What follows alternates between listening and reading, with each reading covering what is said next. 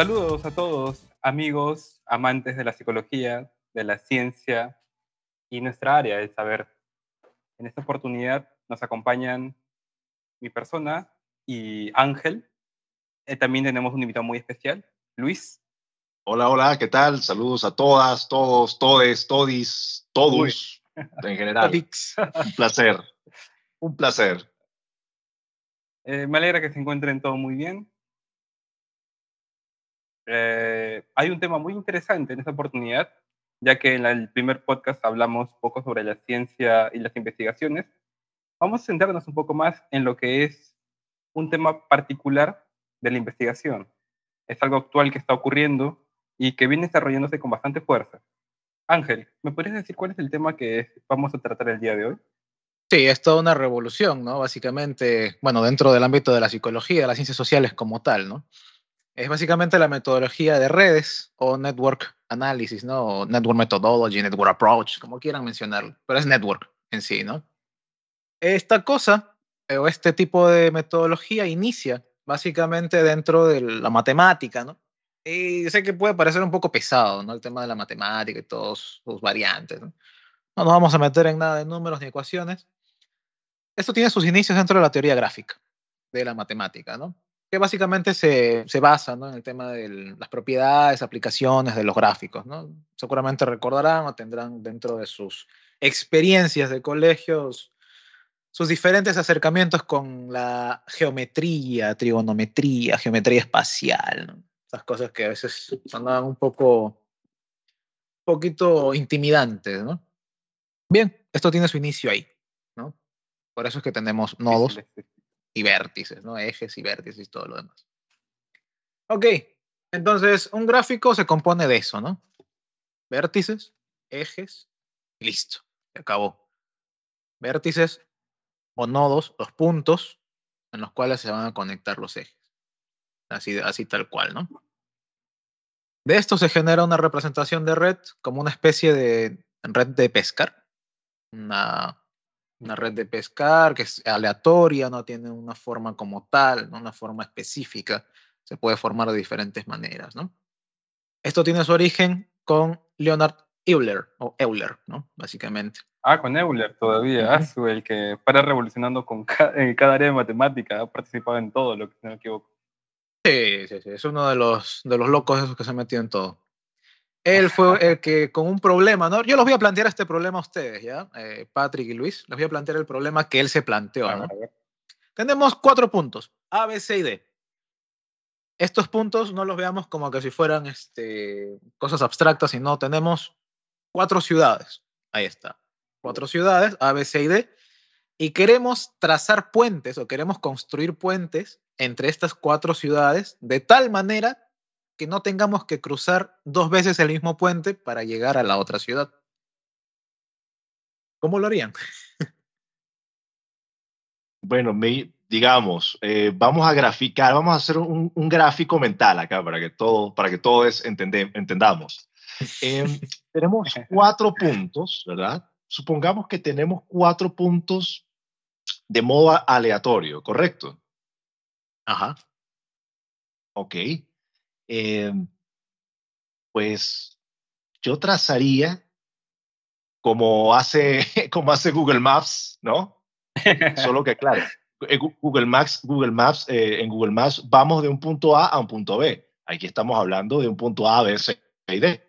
Pero digamos que en teoría trazaría una línea que me permita tener, o sea, me permita visualizar a modo de mapa el trayecto entre el punto A al punto B, del B al C y del C al D. Luego, si, si debo conectar... Disculpa, sí. ¿Has visto, Luis? Eh, ¿O alguna vez has utilizado la función de Google Maps de rutas de ex, eh, ex, excursión? Sí, rutas de excursión se llama. Donde Google Maps te abre una ruta turística de un montón de puntos, donde justamente se aplica la misma lógica. Se aplica la lógica de pasar de punto A al B, al C, al D, al E, al F, al G, etc. sin tener que pasar dos veces por el mismo punto, ni por los mismos caminos. Sí, sí, sí. Ajá. Eh, es más, eh, bueno, no tanto con esto, porque Google Maps, eh, recién me acuerdo, no se me acordar de eso. Más bien, yo en la academia, cuando me preparaba para postular a la universidad, en, en Perú se hace eso bastante, tenemos que, eh, la el colegio no te enseña mucho, pero la universidad tienes que prepararte en un lugar aparte para luego postular a una universidad e ingresar. Nos enseñaron sobre recorridos y justamente había una formulita pequeñita en el que teníamos que eh, nosotros graficar y hallar manualmente esa, ese recorrido para ver si es que si se repetía o no se repetía y de esa manera calcular manualmente un recorrido corto con la mayor cantidad de puntos que pues te, te pedían. No sé si es que alguien se acuerda. Espero que no sea el único. Si a no, mí nunca me han dejado ese ejercicio. No, no, no, ya fue. ya, entonces- pero hay en la academia, hay en la academia. No, no, no, Yo solamente conozco Google Maps, conozco este Waze, nada, nada más. Ah, sí, sí, sí. Bien, básicamente así inició este problema, ¿no? Ese problema se le llama los puentes de Cronenberg, Cronenberg, ¿no? Básicamente. Ahora, si esto lo aplicamos a las relaciones sociales, es decir, a nuestras relaciones como sociedad o como personas individuales, tiene bastante potencia. ¿Por qué? Porque de alguna u otra manera, una interacción o una comunicación que yo tenga con alguno de ustedes, puede ser contigo Patrick o contigo Luis o con quien sea, etcétera, mi amigo A, B, C, D, persona A, B, C, D, es una línea. ¿Por qué? Porque es una relación. Entonces, en, ese, en esa lógica, yo me convertiría en el nodo y la relación, sea de amistad o enemistad que tenga con otra persona, se convertiría en el eje o, la línea como tal. ¿no? Pero a la vez, esta otra persona tiene otras relaciones con otras personas. ¿no?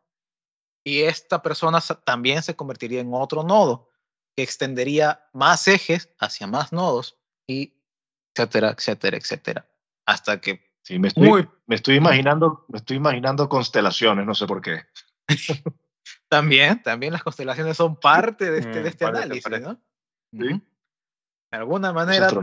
Poligamia, poligamia, me hace parecer Sí. algo. de alguna manera, muchas de las cosas que utilizamos actualmente, por no decir todas, tienen su base en esta metodología, metodología de redes. Ahora, ¿quién fue el genio, bueno, el- la persona que se encargó de transportar esta idea ¿no? hacia las ciencias sociales, o específicamente hacia la salud mental? Fue un señor llamado Jacob Moreno, ¿no? Un psiquiatra, básicamente, que se interesó principalmente en las dinámicas de las interacciones sociales entre grupos de personas. Él veía, ¿no? Entonces, este, diversas sociedades, diversos grupos de amigos, de personas que decían, ¿no? O bueno, que básicamente interactuaban de manera entre ellos y también actuaban entre grupos. Y podían llegar a conectarse, llegar a ser amigos o llegar a, compartir ciertas cosas, ¿no? Él interesó esto y dijo, ah, yo estoy viendo acá una red, ¿no? Una red de apoyo, le llamó en su momento, ¿no? Este señor migró a Estados Unidos y comenzó a difundir su idea, ¿no? ¿Recuerdas, Patrick, lo que hablábamos la semana, bueno, en el programa anterior, eh, sobre, el- sobre justamente cómo se difunde una pseudoterapia? Me mencionaba justamente algo relacionado con las redes, que, bueno, básicamente corría de boca en boca, que había muy poca rigurosidad en lo que serían los procedimientos, pero es un tema de marketing también que se manejaba bastante para que las personas, digamos incautas o no, pues quieran llevar ese tipo de procedimientos muy poco validados. Básicamente iniciaba por uno que plantaba la semilla, ¿no? O lanzaba la bomba. Y por ahí a alguien le va a interesar y esta otra persona que le interesa lo va a continuar, lo va a investigar, lo va a publicar, lo va a seguir hablando y van a generar talleres, van a generar diferentes cosas. Lo mismo sucedió acá. Este señor, Jacob Moreno, plantó su semilla en el 1933, básicamente. Plantó su semilla. Y desde ahí se ha generado una ola que viene hasta ahora, ¿no? Básicamente. Fue una ola tan extensiva, Más tan bien, que expansiva que en el año siguiente, en el 34, lanzó su primer libro, justamente hablando de social networks o redes sociales por su traducción actual, ¿no? Básicamente. ¿Me querías decir, Patrick? ¿Estabas diciendo algo? No, no, no, justamente, justamente lo que me, lo que, me acabas de decir me, me viene a la mente, que ha tenido tanto impacto que llegó al ámbito de la psicoterapia, no necesariamente la investigación, también se difundió bastante lo que es la psicoterapia porque hay muchas propuestas psicoterapéuticas que hablan sobre las redes. Por ejemplo, y puede ser, y creo que va a ser, un tema de nuestra siguiente eh, encuentro en el podcast, que es sobre emociones o temas relacionados a ellos. Hay una propuesta sobre ellos, sobre las emociones, utilizando la, eh, la ciencia de redes, justamente explicando por qué eh, las emociones pueden aparecer asociadas a otros. Y es porque hay conexiones fuertes unas a otras que pues uno las termina teniendo por medio de la experiencia. Claro. Y justamente ahí es cuando entra el tema, ¿no? De las redes psicológicas, ¿no? Porque hay diferentes tipos de redes, ¿no? Es decir, dentro de estos tipos de redes están las redes de neurociencia, ¿no? Que seguramente lo habrán visto, ¿no? En algún momento cuando hace un fMRI, ¿no? una resonancia magnética, un electrocardiograma. Sobre todo resonancia magnética o tomografía, ¿no? Han visto la imagen cerebral, ¿no? esa imagen está hecha por puntos y ejes, básicamente.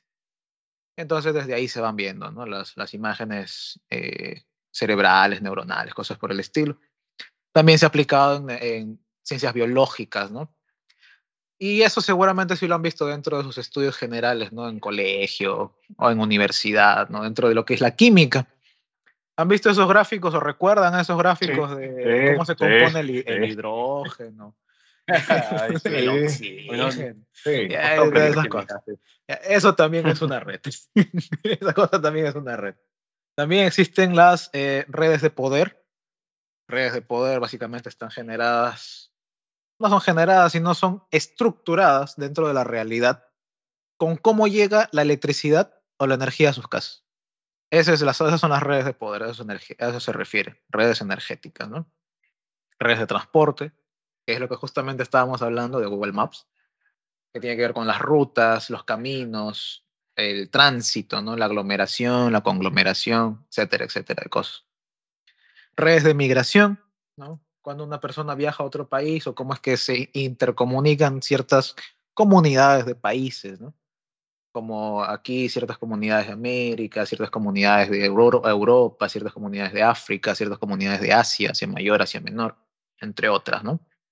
Redes textuales, de texto básicamente. Cómo se conforman las palabras y cómo se conjugan y cómo influyen unas con otras, ¿no? Y así podemos seguir porque hay muchísimos tipos de redes hasta que llegamos a las redes psicológicas. Eh, básicamente este término de redes psicológicas lo acuñó o lo dijo por primera vez el señor Sacha Epskamp. Se llama Sacha, pero es hombre. En 2017, ¿no? Entonces, bueno, tengamos en cuenta de que es, este, es nórdico, ¿no? Sacha en Noruega no es un, o en Holanda, en Holanda, Ámsterdam, no es un nombre netamente femenino. Femenino. Sí, bueno, es que ya, ya con la deconstrucción de hoy en día, la verdad, pues, ¿qué es femenino y qué no? es una cosa extraña. Bueno, extraña no, sino un avance, un avance interesante de la sociedad. Muy interesante. Interesante. Muy interesante, diríamos, aquí en Latinoamérica, sobre todo en ciertas regiones podemos decir que es más interesante que en otras. Sí, sí, sí, sí, sí.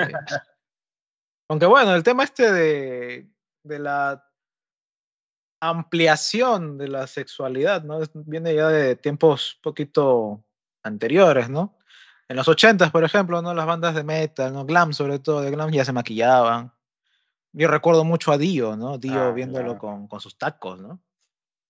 Sí, bueno, ya hay, hay, cosas que son un poco más teatrales, de expresión artística o algo así. Por, por ejemplo, ya que hablamos de maquillaje, yo tengo mi maquillaje acá, pero no es de, de como de, de, de Kiss o de, o de, de algo similar, sino... eh, existe, ¿no? Tipo, bueno, de eso...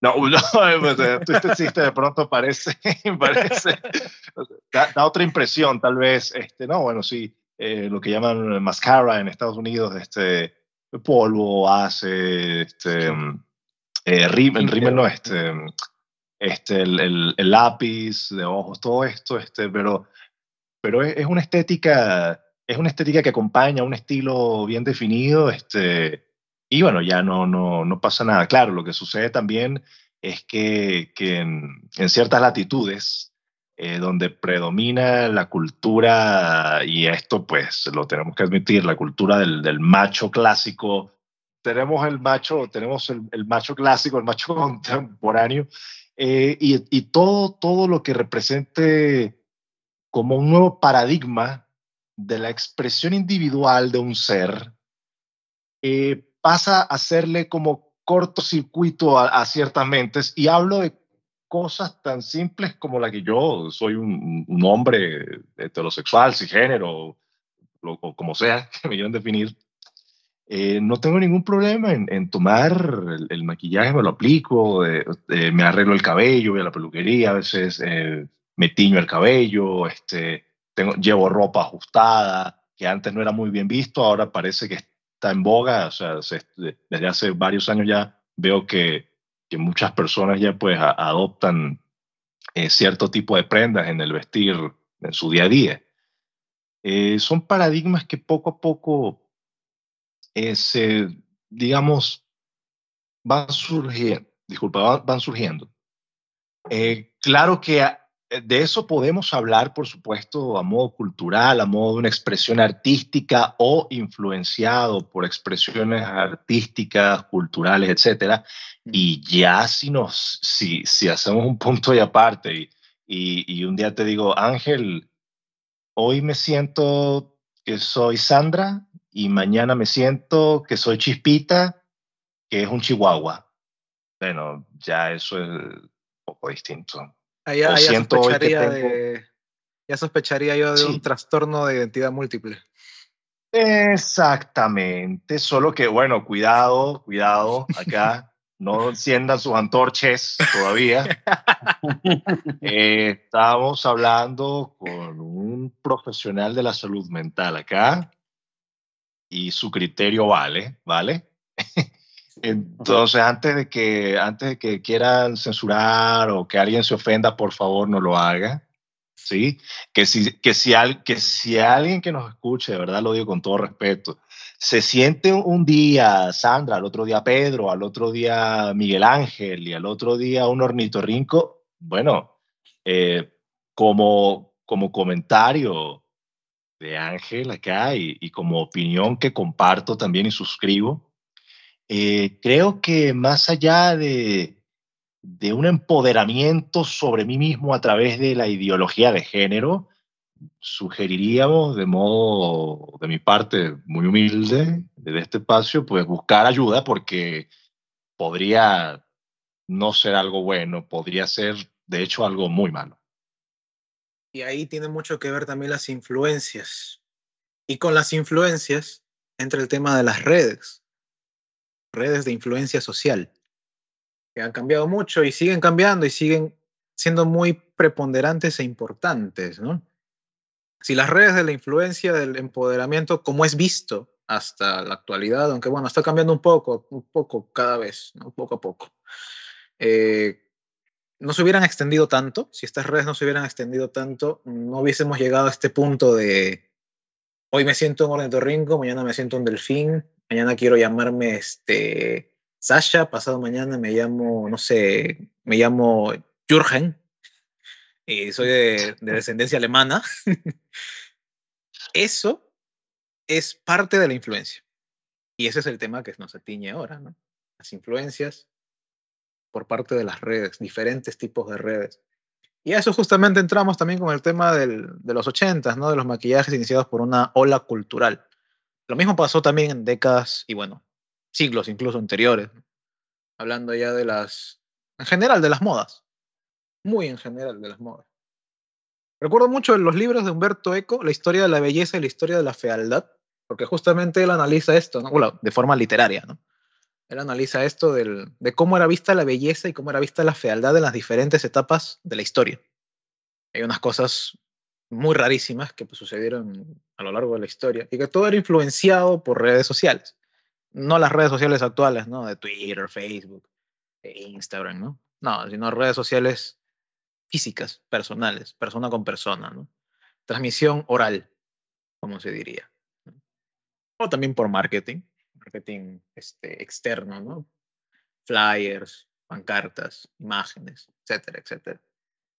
Y sí, todo eso tiene que ver con las redes y más que nada también con las redes psicológicas. Las redes psicológicas en tanto analizan, ¿no?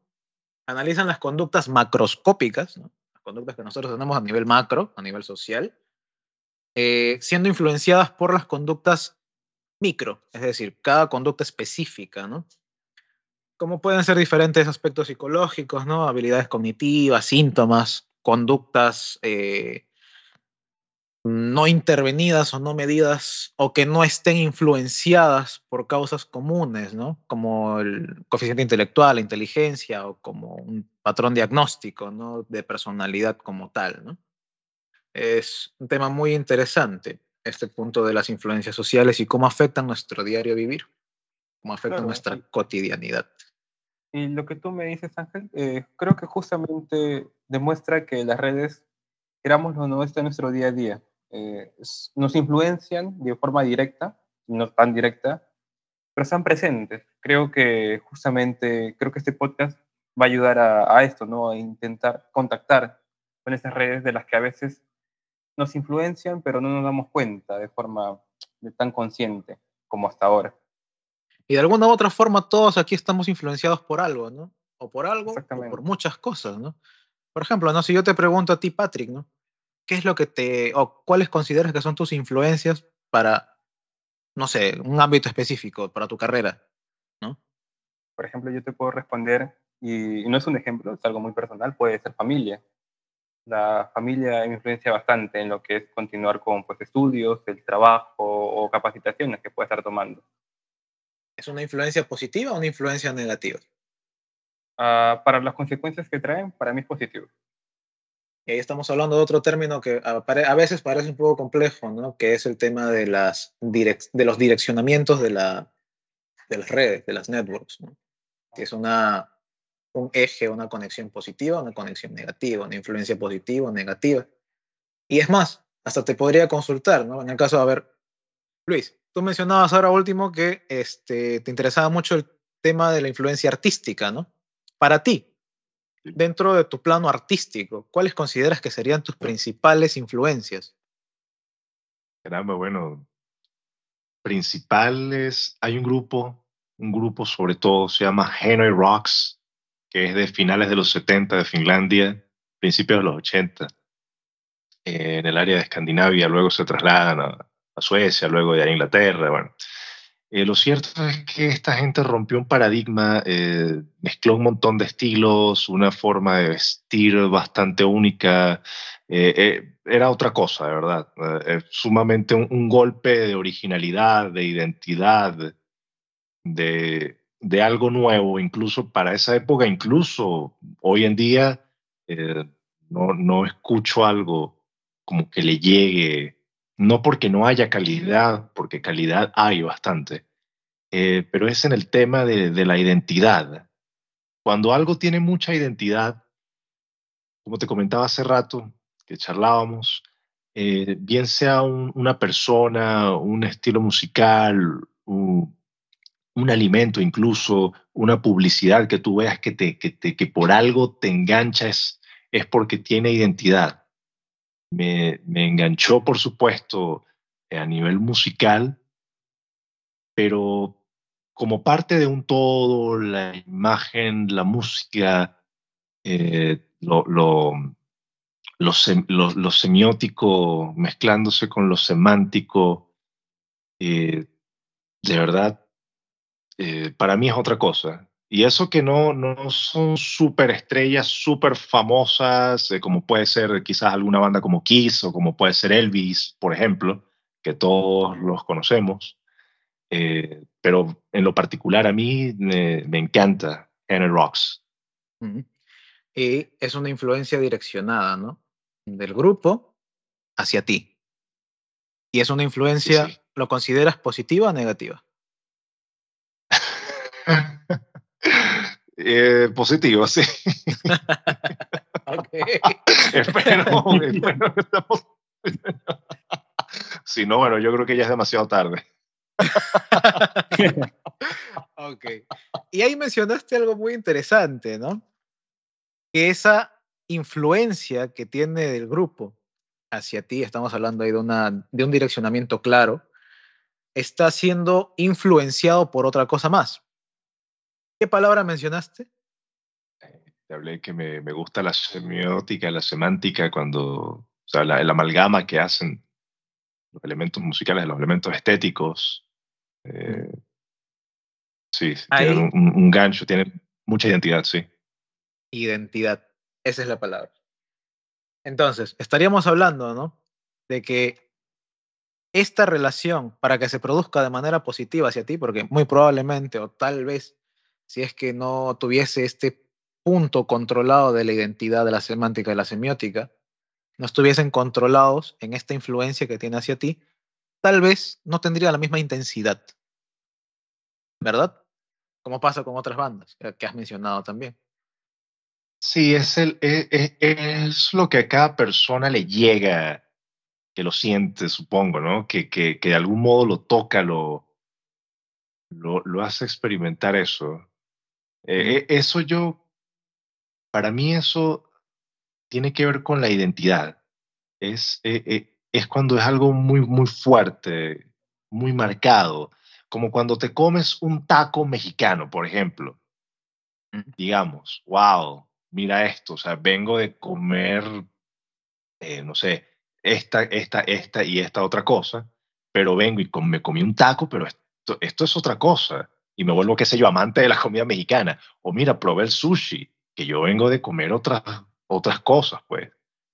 Y, y el sushi es, un, es, es, e, es un, un alimento que tiene una identidad muy fuerte al igual que un taco mexicano, un ceviche peruano. ¿Un taco mexicano que no sea de Taco Bell? Mira, la verdad, la verdad, te digo, te digo la verdad, eh, Taco Bell es como ya vamos a, no, no, no entramos a los hipsters, tal vez eh, décadas anteriores, décadas, décadas anteriores y todo esto, pero Taco Bell es como un McDonald's más, ¿sí? Eh, hay, mucha, hay mucha gente que, que, dice, no, Taco Bell no son tacos, ¿no? Pero bueno. Sí, bueno, comida es comida al fin y al cabo. Sí, pero bueno, regresando al tema, ¿no? Al punto, al punto importante, interesante de lo que estaba completando acá. Ese tema de controlar o de que estén variables controlando la influencia o la cantidad de influencia que tiene esta banda sobre ti, es a lo que se le llaman correlaciones parciales. Una correlación parcial es ver el nivel de influencia que tiene una variable A sobre una variable B, controlando las variables C, D, E, F, G, N que hay a su alrededor. Porque también van a influir de alguna u otra manera. Y ahí se forma una red.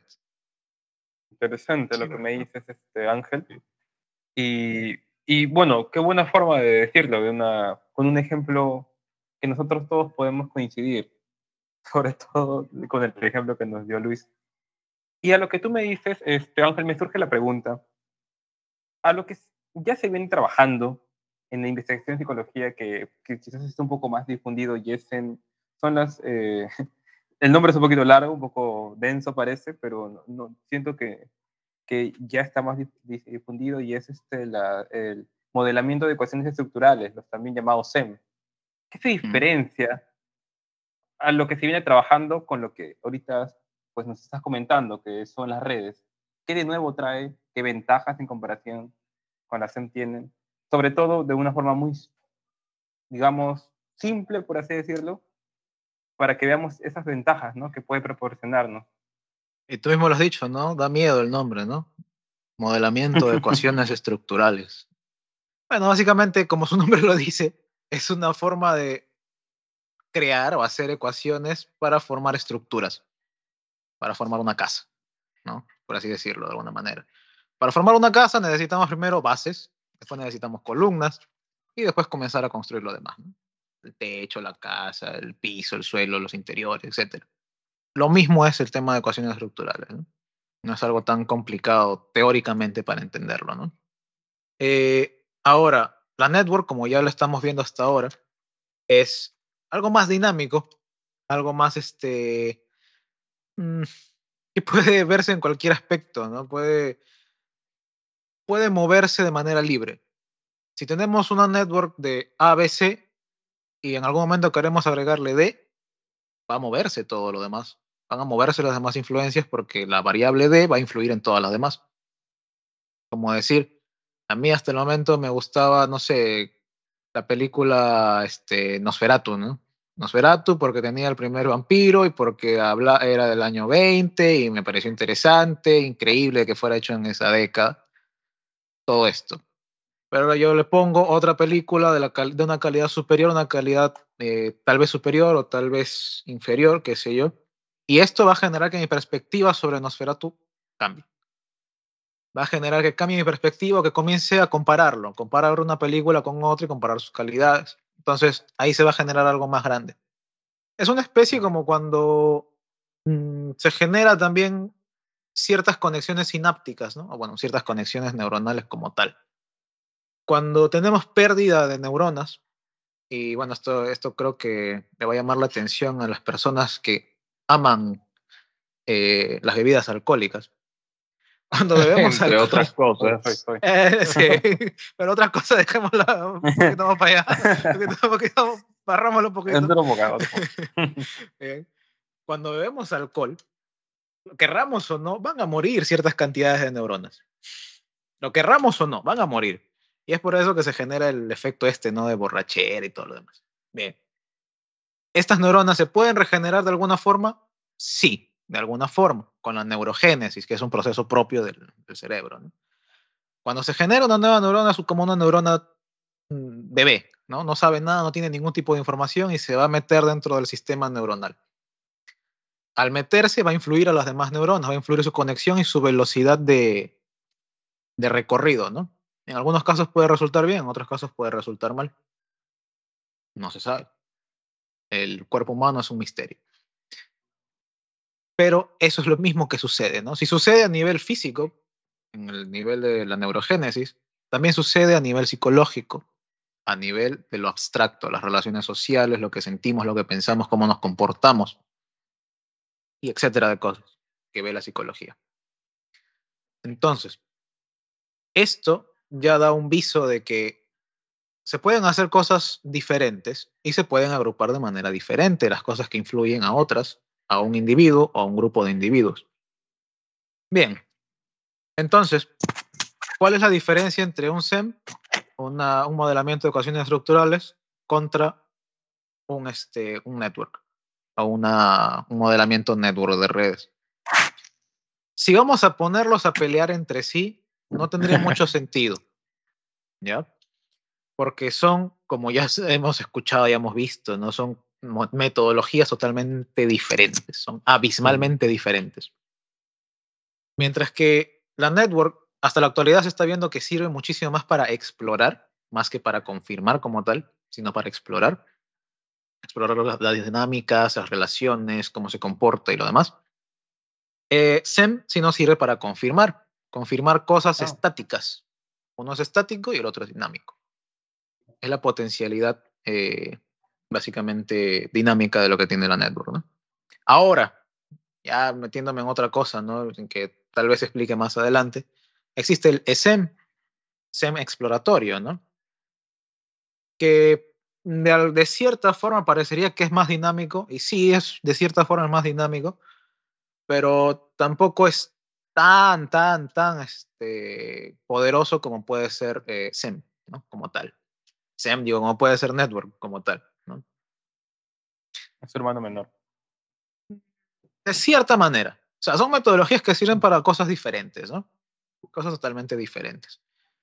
Porque mientras que en Zen podemos confirmar, por ejemplo, su mayor eh, potencia que le veo es confirmar pruebas, ¿no? Nos, ayuda, nos sirve bastante para confirmar pruebas. En Network, su mayor potencia es la psicopatología. Generar perfiles psicopatológicos y explorar perfiles psicopatológicos dentro de una prueba probablemente, ¿no? Entonces ahí es cuando vemos, ¿no? El trastorno obsesivo compulsivo tiene rasgos ritualistas, tiene frases repetitivas, tiene, no sé, ot- otra, otra característica, Patrick, de un trastorno obsesivo compulsivo. Evitación. Comportamientos de evitación. Tiene comportamientos de evitación, y podemos seguir mencionando diferentes cosas. Ahora, a mí se me ocurre, ejemplo, vi en la práctica que un obsesivo compulsivo tiene, eh, no sé, alucinaciones. Entonces quiero ver si todos los obsesivos compulsivos tienen alucinaciones. Pruebo, tomo una prueba, un test y meto en la network a ver cómo se comporta. Es una idea loca, ¿no? Probablemente me resulte de que no todos los obsesivos compulsivos tienen alucinaciones, pero hay algunos que sí. Capaz me resulten en relaciones débiles o me resulten en una desestabilización del modelo de network. Y mm, esa, esa es la mayor potencialidad que veo.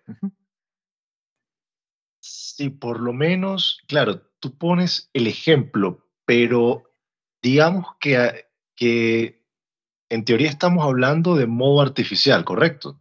Claro. Ok. Cuando vamos a la práctica con personas de verdad, em, eso te podría quizás dar un porcentaje estimativo de algún éxito reflejado en un tanto por ciento de una terapia que tú pienses implementar para que sea positiva en un paciente con un problema X.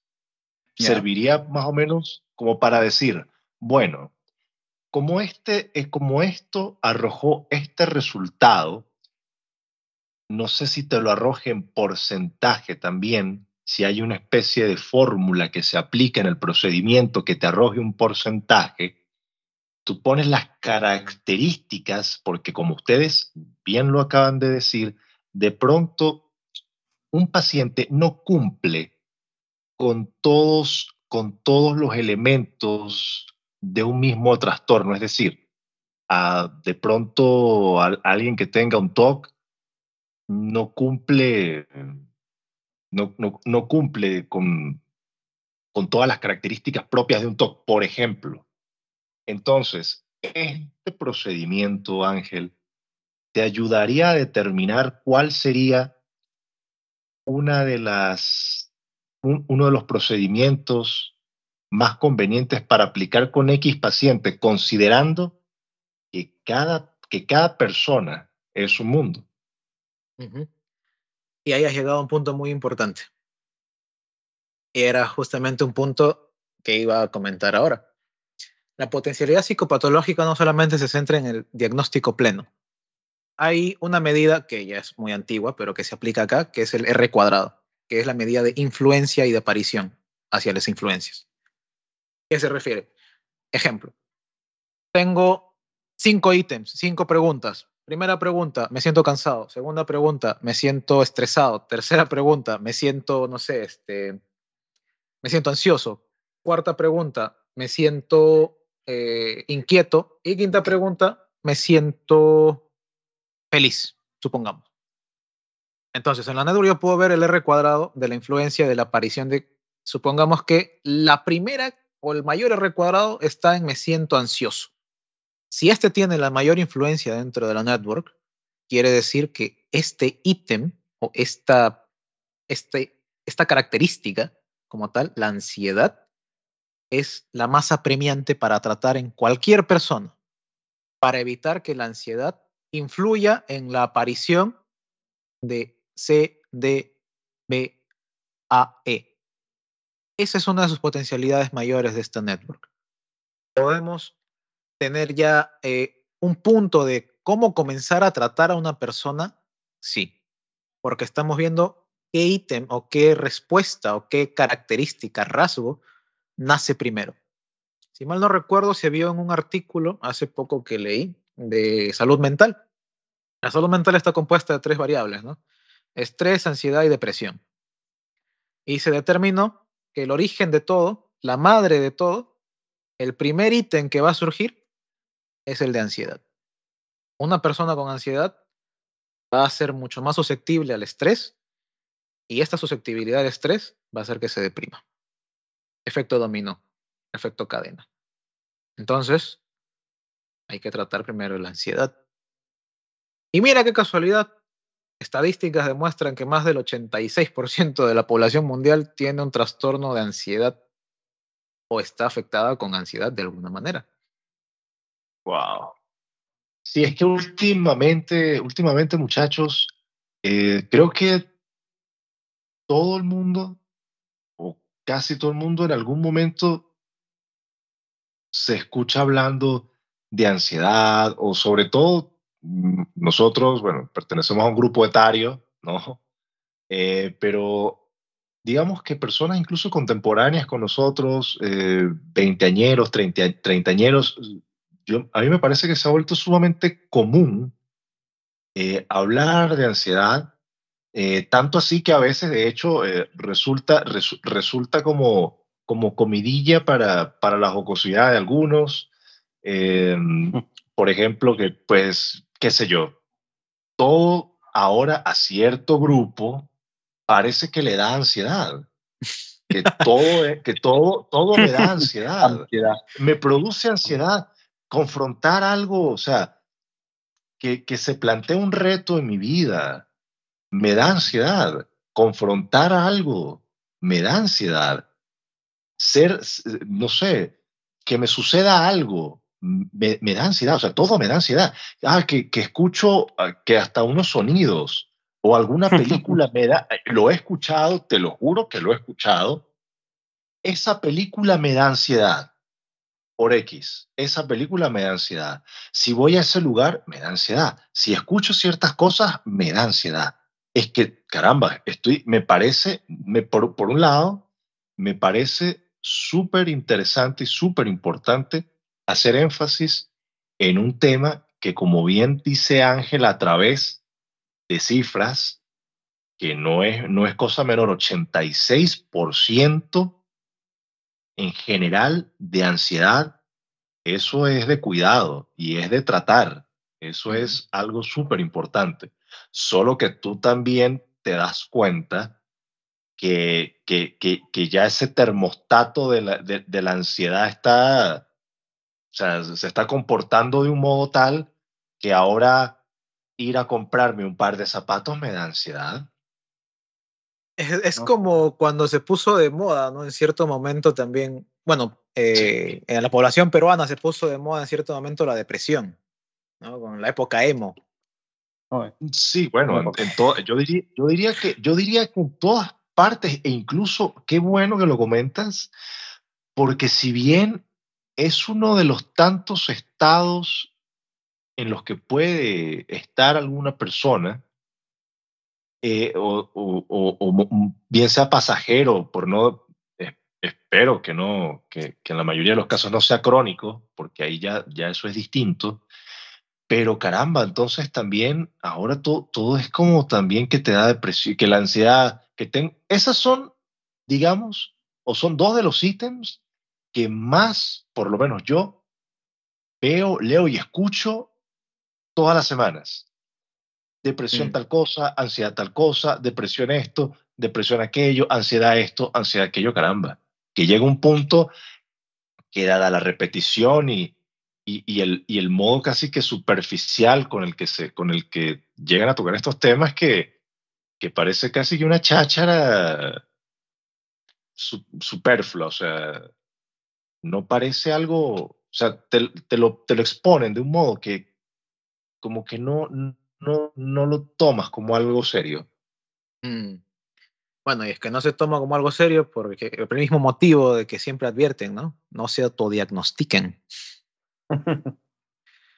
y es por eso que se toma como algo que no es serio. Porque la gran mayoría de personas, o bueno, de la generación de, de cristal, con, con, su meme de Chems, ¿no? Con el meme de Chems, el Chims, me da ansiedad. Han hecho de un chiste, ¿no? El tema de la ansiedad, ¿no? De cualquier cosa de ansiedad o lo que sea de ansiedad. Sí.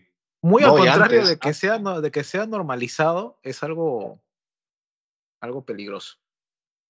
Porque la normalización de la ansiedad o la, el autodiagnóstico de la ansiedad lleva a, a minorizarlo, básicamente. Lleva a hacerlo más pequeño y a decir, no, no tengo nada, solamente es esto por el, por el meme, ¿no? Por el rol, por los loles, por el estilo. Eh, y es algo que Probablemente pueda que lo estén pasando, ¿eh? no, no quito que no lo pasen. Probablemente pueda que estén pasando algún problema de ansiedad.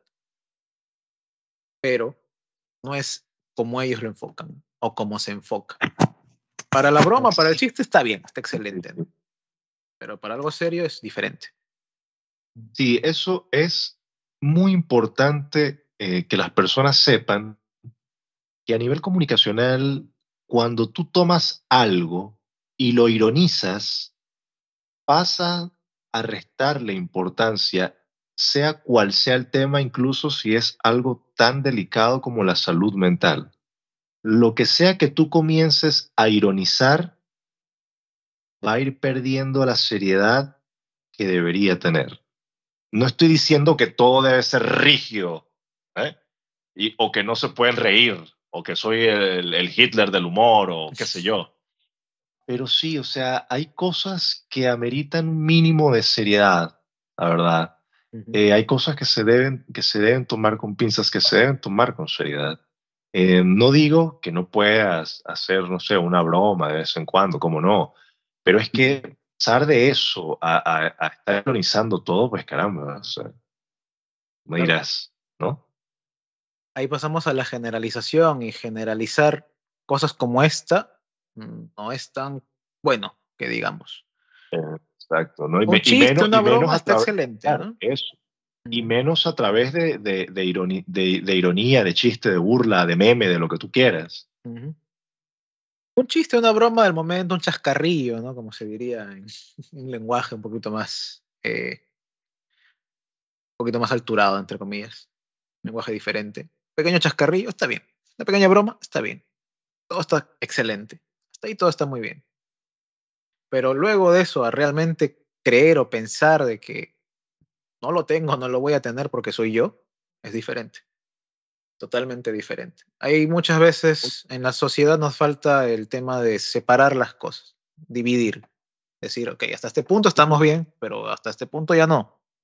Claro, Ángel, diste, o sea, me, me prendiste el bombillo con algo porque tú dices, bueno, de pronto está tan ironizado que, bueno, no, pero, o sea, yo no puedo tener esto, pero también sucede al contrario, que como ahora hay tanta, tanta oferta de información, o sea, hay, hay, hay un exceso de información, pasan a, a hacerse diagnósticos o autodiagnósticos.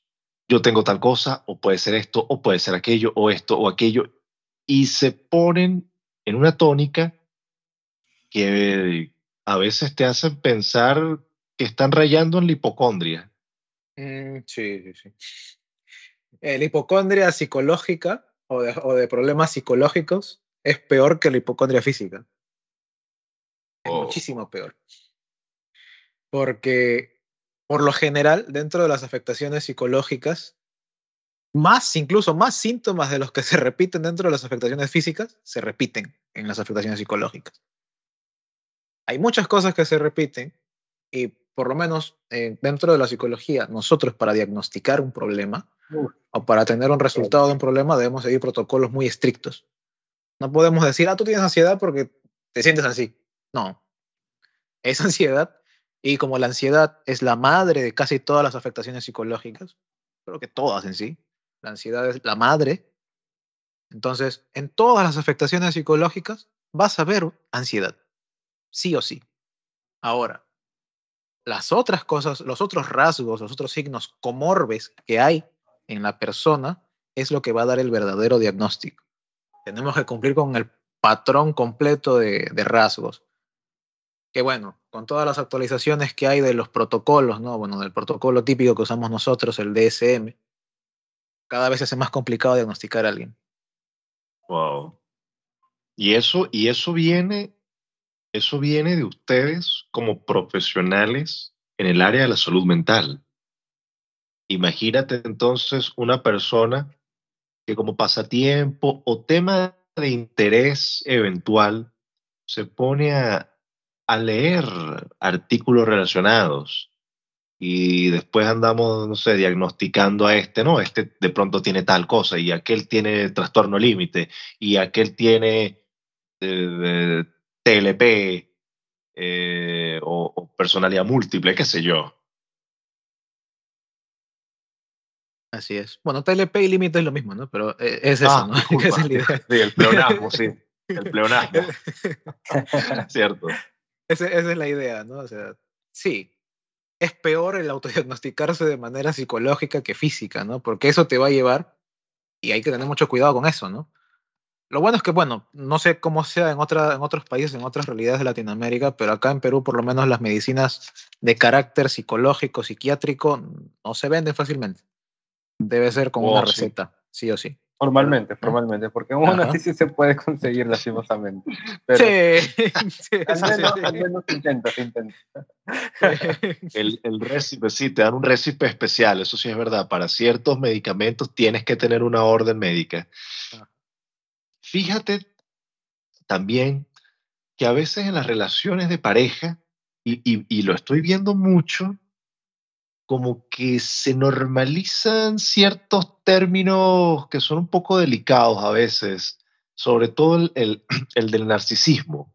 Eh, eh, eh, que te, que te, catalogan casi que como narcisista estructural a una persona. Narcisista estructural. Es la primera vez que escucho ese término. Estoy viendo que, bueno, que, que es narcisista, o sea, claro, de pronto estoy acuñando, estoy inventando palabras, pero fíjate, o sea, que, que en todo ámbito Ah, la conclusión es que tu contraparte es narcisista, que todo es narcisismo. Cu- Cuando surgen discusiones o algo así, tú escuchas, eh, sobre todo a las chicas, he escuchado eh, decirle a, a sus compañeros o compañeres, eh, no, porque eres narcisista y narcisista, y, y he visto publicaciones donde, donde, pues, como aparentemente no soy la única persona que se ha dado cuenta de eso. Eh, desde el punto de vista como profesional, eh, ¿cómo ves eso de estar catalogando a, a tu pareja, de pronto a tu, tal vez a tu amigo, a tu familiar, que veo que, que es cada vez más común, como te digo? Hay que tener cuidado con dos cosas, ¿no? Uno, eh, bueno, no utilizar eh, efectos diagnósticos como, como insulto o como eh, una forma de agresión. Y dos, tener cuidado y muchísimo cuidado con el efecto Pigmalión. Eh, básicamente, si a un niño, ¿no? Pongamos este, este, este ejemplo. A un niño, uno está siempre diciéndole, a pesar que haga algo mal, ¿no? Una, una tarea mal, por ejemplo, está siempre reforzándolo, está diciéndole, estás muy bien, vas muy bien, está excelente. Tal vez no salió como esperábamos, pero está muy bien, debemos seguir adelante esforzándonos. Este niño al final lo va a creer y va a decir, soy bueno en esto y me va a salir bien, y al final le va a salir excelente. Pero si por el contrario un niño uno le dice, ¿no? Este, eres malo, eres pésimo, qué horrible, ¿no? Qué feo, qué, qué, qué mal te sale, ¿no? No eres bueno en esto, eres malísimo. Al final lo va a creer y va, y va a ser malo. Lo mismo sucede en los adultos. Si uno está siempre diciéndole a una persona, "Ah, eres narcisista, eres psicópata, eres etcétera, etcétera, etcétera, la persona va, a Wow. llegar, va a llegar al punto de decir, realmente lo soy, ¿no? Y, y la persona, todos buscamos, ¿no? Me ha dicho narcisista, ¿qué será esto, no? Voy a buscarlo. Ah, es esto, esto, esto, esto, esto. Y si tanto se lo repite, va- la persona va a decir, realmente lo soy. Y aunque no lo sea, va a llegar a comportarse de esa manera. Así que cuidado, amigues, todo es con estar diagnosticando de modo superficial a sus novios, novias, novias, novios, novios, allegades o familiares o lo que sea. Recuerden ir a acudir a profesionales acá como, como Patrick, como Ángel. Ellos son los que le van a dar las herramientas y la luz para que definen y estén claros en sus cosas, como debe ser. Cuidado con hacer cuestionarios virtuales que aparecen en Facebook o en Instagram. Y otra vez dice uno de qué animal soy. Utilizando salió que era un tigre. ¿Y cuál te salió? Me salió que era un tigre. Obvio. Y eres un tigre. No, no, sé, no sé si a alguien más le habría salido algo diferente, ¿no? Porque lo hacía con otra respuesta y me seguía saliendo que era tigre, así que no sé a quién. ¿a quién no le salió que era naturaleza. ser un tigre de naturaleza. La Winnie Pooh. tigre, ¿no? Yo- era, yo era Igor, Igor, Igor. Ok, esperemos que no sea por un motivo específico. Justamente el, burro con depresión, ¿no? Oye, mira, encontré, encontré algo. Había acento, de network ahí.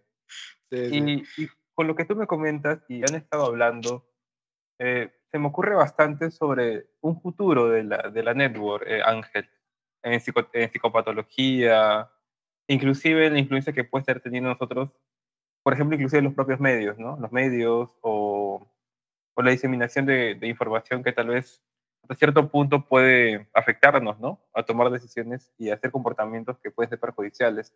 ¿Qué futuro encontrarías para, para la ciencia de, redes en general en el ámbito de psicología. Claro, en primera instancia, ¿no? El tema este del tener cuidado con los diferentes efectos, ¿no? El efecto Pigmalión que hemos mencionado, el efecto Lucifer que mencionamos en el anterior podcast, ¿no? Bueno, en el anterior episodio. Y otros efectos más que hay que ya los hablaremos más adelante. Tener cuidado con esos efectos, porque esos efectos son redes de influencia. Nosotros influenciamos a la otra persona y la otra persona va a verse influenciada por información que revisa, por información que puede llegarle, o por conceptos o mis conceptos, disconceptos, desconceptos que puede aprender. Y eso va a generar un cambio de conducta, un cambio de patrones. Las redes no solamente se limitan al tema de análisis académico como tal, sino también van en nuestras relaciones sociales típicas, cotidianas, del diario vivir. Debemos tener mucho cuidado con cómo nos relacionamos con las personas. No solamente por el tema de eh, ser políticamente correcto o políticamente incorrecto, sino por el tema de qué estamos dejando, ¿no? ¿Qué estamos haciendo de nuestra propia sociedad, de nuestro propio círculo social? Hay que tener cuidado con eso, y más allá del tema de este, este punto del académico, ¿no? Hay que concentrarnos un poco más en cómo nos estamos comportando nosotros en nuestra red psicológica interna. Cómo estamos pensando, cómo estamos sintiendo y cómo estamos actuando. ¿Realmente mis acciones van acorde con mis pensamientos o mis sentimientos? ¿Realmente lo que siento es algo correcto en X casos? ¿O es que tengo que acudir a un profesional de la salud mental para tal vez poder encontrar esa respuesta que no puedo hallar? Tengo que hacer. ¿A qué red debo recurrir? Y bueno, transportándonos un poco más al lado eh, académico, y de esto ya hablaremos más adelante, está surgiendo una nueva perspectiva, ¿no? Dentro de todo lo que puede ser el tema de las redes, de las networks. Es la perspectiva de multiverso. Esto es una, una cosa, como se diría por aquí, por, por Perú, una fumada total, ¿no? Esto ya es, esto ya es algo, algo que escapa de, las, de los conocimientos o del entendimiento típico, ¿no? Para tener algo simple, el mundo entero nuestra existencia entera es un multiverso. Cada persona, cada ser humano es un universo. Cada uno de nosotros es un universo que actúa de manera autónoma y cada uno de nosotros estamos coexistiendo. Eso es un multiverso. Pensé que iba a ser algo más, digamos, de metaverso, de, de, de universos paralelos, pero lo dice de una forma en la que yo lo entiendo como que todos estamos conectados de una u otra manera. Eh, no tanto conectados, ¿no? Sino que estamos existiendo dentro de un mismo plano, mismo plano más grande. Y bueno, dentro de nuestras relaciones sociales, el plano más grande vendría a ser nuestro mundo, nuestro planeta como tal. Entonces, como cada uno es un universo, hay diferentes multiversos que están contenidos en algo más grande. Y esto nace desde la perspectiva ¿no? de, Stephen Hawking y todo lo demás, los agujeros negros, la, teoría multiversal y todo lo demás. Entonces, si lo tomamos así desde el punto microscópico, ¿no? es muy posible que desde el punto macroscópico también se repita igual. Y entramos en un bucle, ¿no? Nuestro universo, con diferentes universos, dentro de otro más grande, este otro más grande, probablemente con otros más grandes, dentro de otro más grande, etcétera, etcétera. Entonces, hasta ahí estamos bien, ¿no? Hay que profundizar tanto por ahora. Sí, después entramos a temas etéreos, ¿no? Te agradecerte, Ángel, por la disposición en diseminar un poco más eh, lo que es la ciencia de, redes. Que, bueno, en Perú hay muy poco. Uh, Está recién pegando con fuerza esta, este movimiento y quién más que, que tú para que nos puedes este, dar un poco más de alcance y también para que nos vayamos este, metiendo más en este tema, ¿no? Si es que nos interesa y veamos esto, ¿no? Como una, una futura área de seguir explorando y fortaleciendo lo que es la ciencia en psicología. Y sin más que decir, uh, el tiempo pasa volando, pero también nos vamos a encontrar en otra oportunidad en el cual habrá un tema muy, muy interesante. ¿Cuál es? Eh, si me lo puede decir Luis o Ángel.